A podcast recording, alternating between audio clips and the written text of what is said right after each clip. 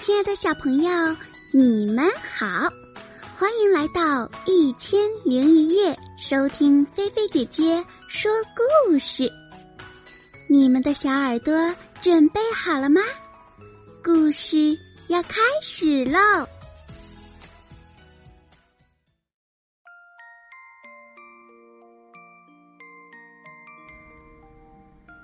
水晶球。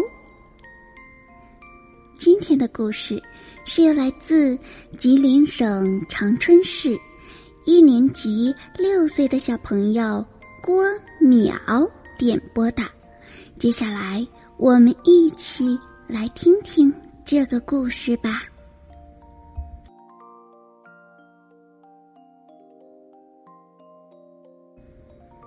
从前有个女巫，她有。三个儿子，这兄弟三人呀，真是手足情深。可女巫却不信任他们，总以为他们会夺走他的权利。于是，他把老大变成了一只苍鹰。只能生活在悬崖顶上。人们时常看见它在空中不停的翱翔盘旋。他又把老二变成一头鲸，每天生活在大海深处。人们总看到它不时的从水里喷出巨大的水柱。兄弟俩一天内只有两小时可恢复人形。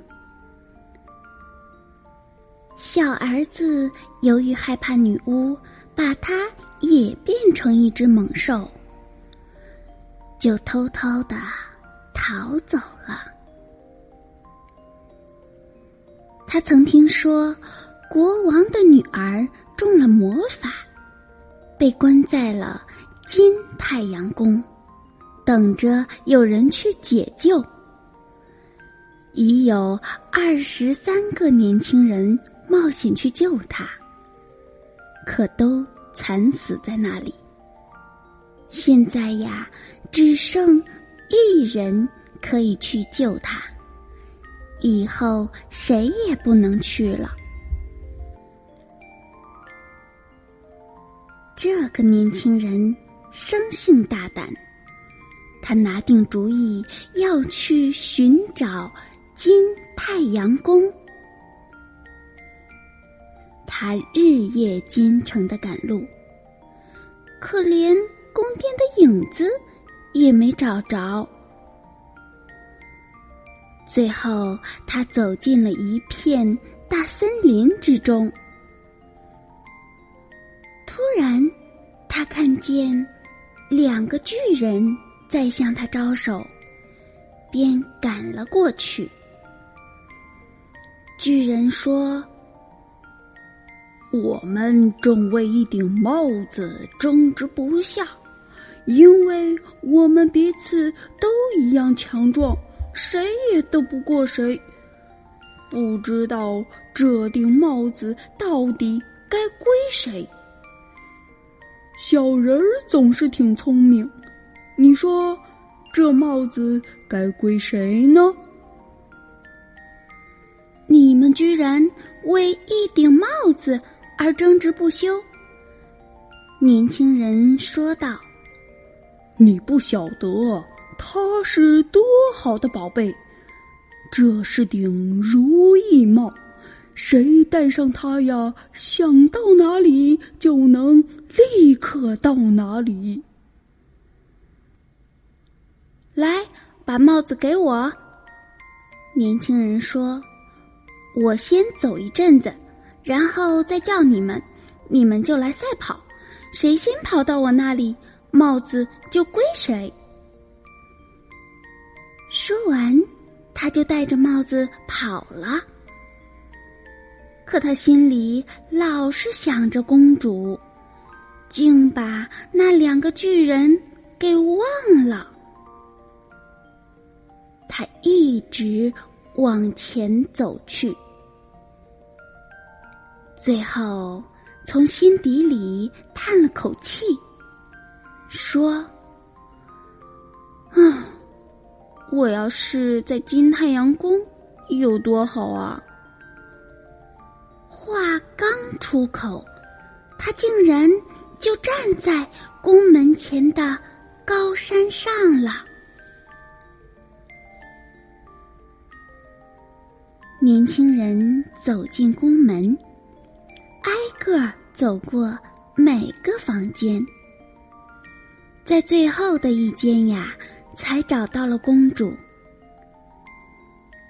可当他看到公主时，他是何等的吃惊呀！只见他那死灰色的脸上布满了皱纹，双眼暗淡无光，头发变成了红色。你就是那位人人都夸的世上最美丽的公主吗？年轻人叫了出来。这可不是我的本来面目，人眼只能看到我这种丑陋模样。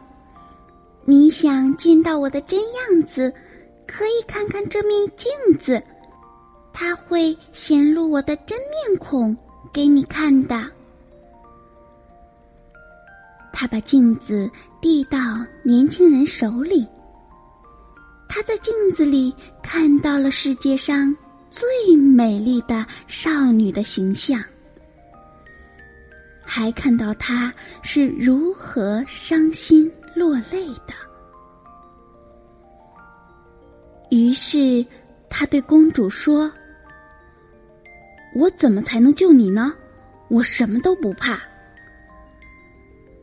公主说：“谁能得到水晶球，把它拿到？”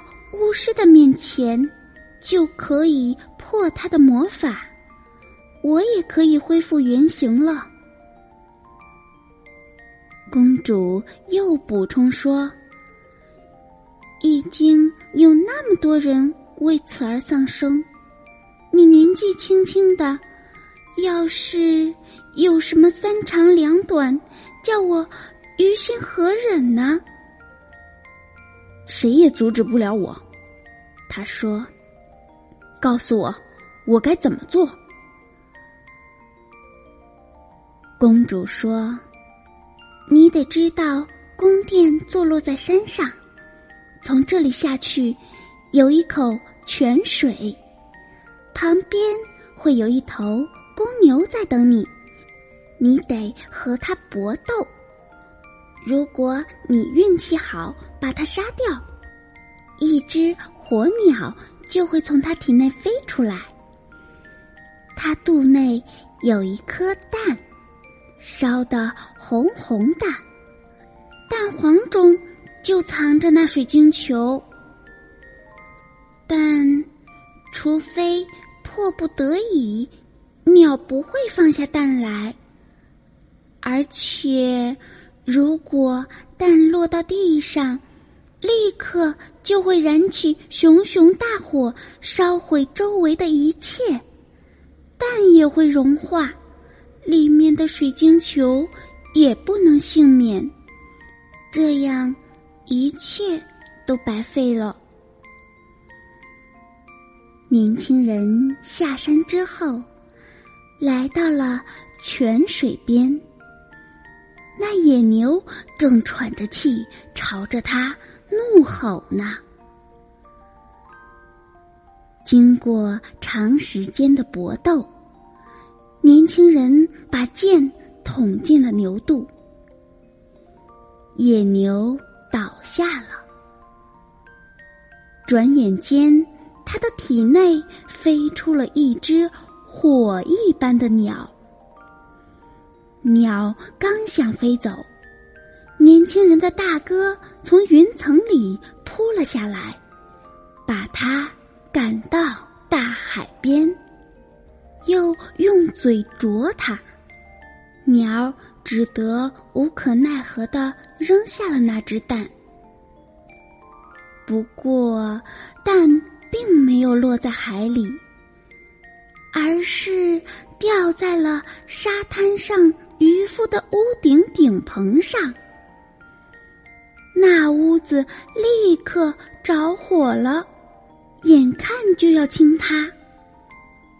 这时，海掀起了浪头，盖过了屋顶，压住了火势。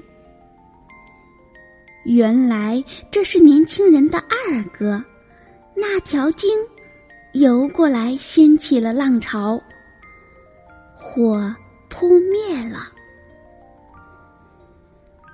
年轻人幸运的找到了那颗还没融化的蛋，蛋壳因被冷水这么一浸，已裂开了。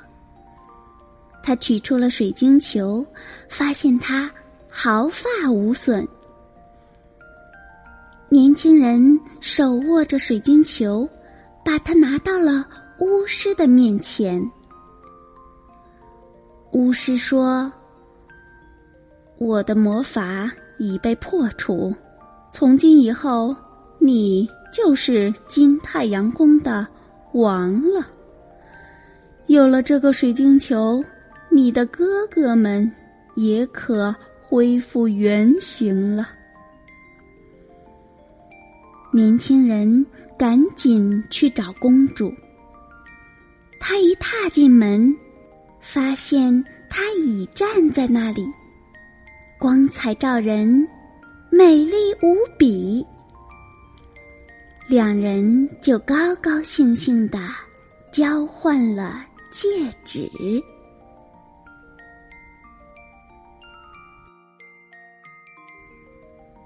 好啦，小朋友，今天呀，菲菲姐姐的故事就给你说到这里啦。小朋友们来想一下，女巫的小儿子是如何解救出被施了魔法的公主以及他的两个哥哥的呢？如果你想到了，就把你的答案写在故事下方的留言区吧。小朋友们，记得每天晚上早睡早起哦。让菲菲姐姐的故事带你进入美好的甜蜜梦乡吧，记得盖好被子，不要踢被子哟。菲菲姐姐要对你说晚安啦，晚安，好梦哟。